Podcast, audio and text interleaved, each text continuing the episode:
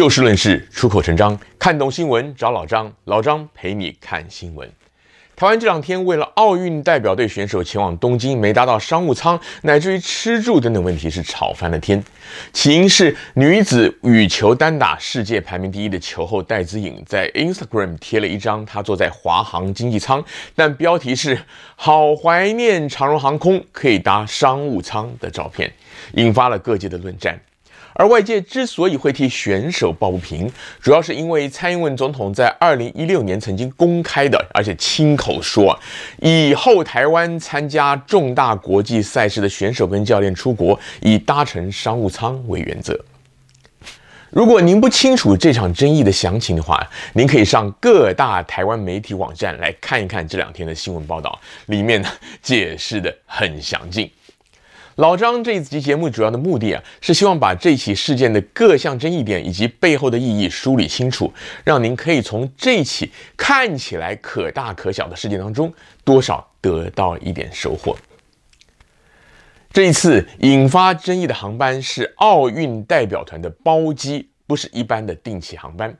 根据华航网站上的这个座舱配置图啊，这一次提供的这一架 A 三三零三百型客机是二舱等的机型，也就是说只有商务舱跟经济舱，没有像是豪华经济舱之类的介于商务舱跟经济舱之间的座位。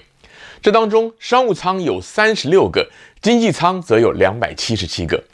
而根据体育署的说法，主要是为了防疫考量，让选手在空间比较大、座位也多的经济舱以梅花座之类的方式隔开，而把商务舱留给像是团长、领队、总教练、顾问以及教练队医等等的工作人员。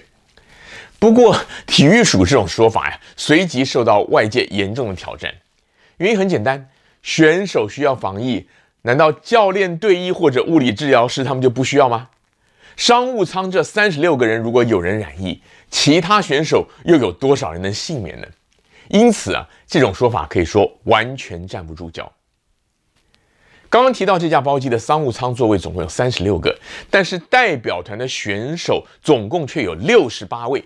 就算扣除少数几位自行搭机前往东京的选手，好比说女网的詹永然、詹浩晴姐妹从伦敦过去。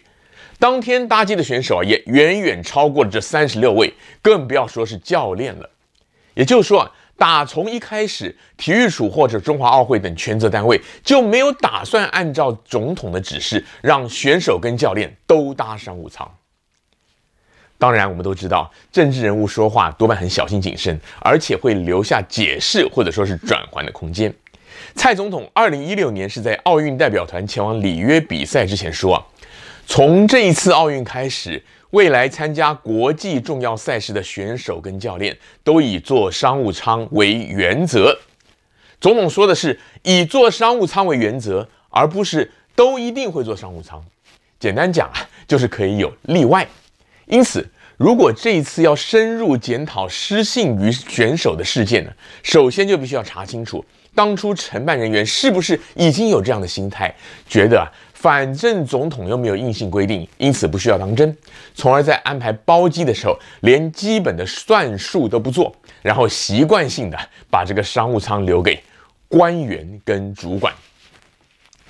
其次要追究的是教育部跟体育署，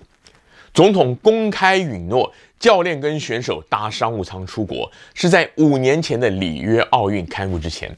在这五年当中啊，教育部跟体育署有没有仔细的想过？重大国际赛事代表团的选手加上教练，通常大概会有多少人？要编多少预算？在执行的层面上有没有困难？好比说啊，假如要像这次这样一次性的出一个大团的话，能不能订到足够的商务舱的机位？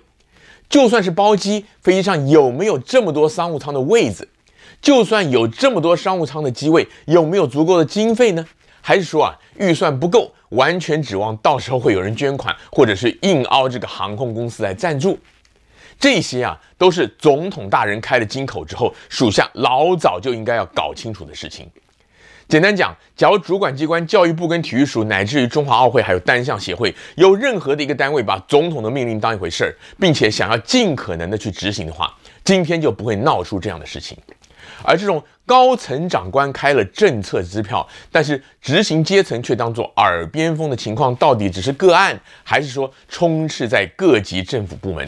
也将会严重的影响到这个政府的执政的效能与公信力。当然，话又说回来。高级长官在开口允诺之前，也应该要先跟执行部门了解一下可行性，而不是信口开河，讲了根本做不到的话，然后呢，让底下的人想破头去收烂摊子，或者直接当耳边风，把这个德政变成民怨。我这里说执行阶层把高层的话当耳边风，绝对不是在煽动，原因很简单，戴资颖在内的选手乃至于家属其实也说了。重点是在于事先并没有人通知他们会因为防疫考量而改坐经济舱，一直到他们领到登机证的时候才知道坐的是经济舱而不是商务舱。也就是说，承办单位根本不在乎总统对选手的承诺以及选手可能的反应，这不是当耳边风又是什么呢？还有一点引起外界讨论的，就是这一次的代表团是从位于高雄左营的国家训练中心出发，搭高铁上台北的松山机场，然后才搭这个包机飞去东京。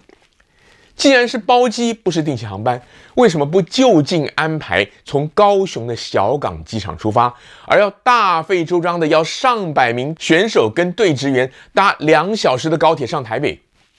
很多人觉得。这样的行程安排，只是为了要配合苏贞昌院长要在松山机场送机拍大合照。假如相关单位真的如此官僚的话，会这样子安排机位呢？当然也就不足为奇了。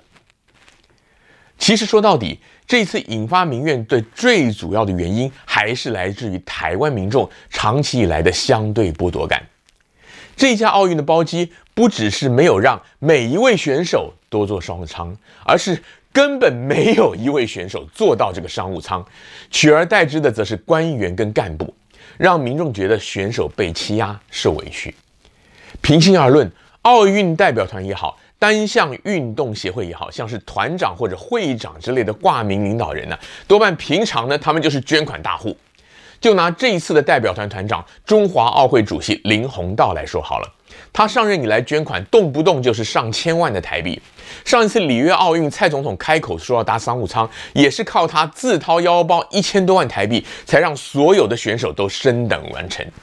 如果是这一类的领导干部啊，我个人觉得优先安排他们坐商务舱是理所当然的，不能说因为他们是所谓的高官就抹杀了他们的贡献跟价值。但问题在于，之所以要让选手搭商务舱，主要还是为了要让他们能够有舒适的旅程跟心情。说到底，还是为了赛场上的表现。既然是选手代表团，当然还是应该要优先考虑选手还有教练。特别是有很多的选手，他们长得高头大马、虎背熊腰，让他们塞在经济舱里面，也实在是太不人道。包机座位真的不够的话，其实变通方法也蛮多的。如果是以防疫为由的话，其实最简单的方法就是所有人都去经济舱，这样最不会引起争议。但坦白讲，这也的确浪费资源，而且也没有达到真正防疫的效果。而撇开防疫这个自欺欺人的因素啊，安排机位呢，也还是有很多方法。好比说，把值得搭商务舱的高官人数缩减到最低，然后把其他的商务舱都给选手坐。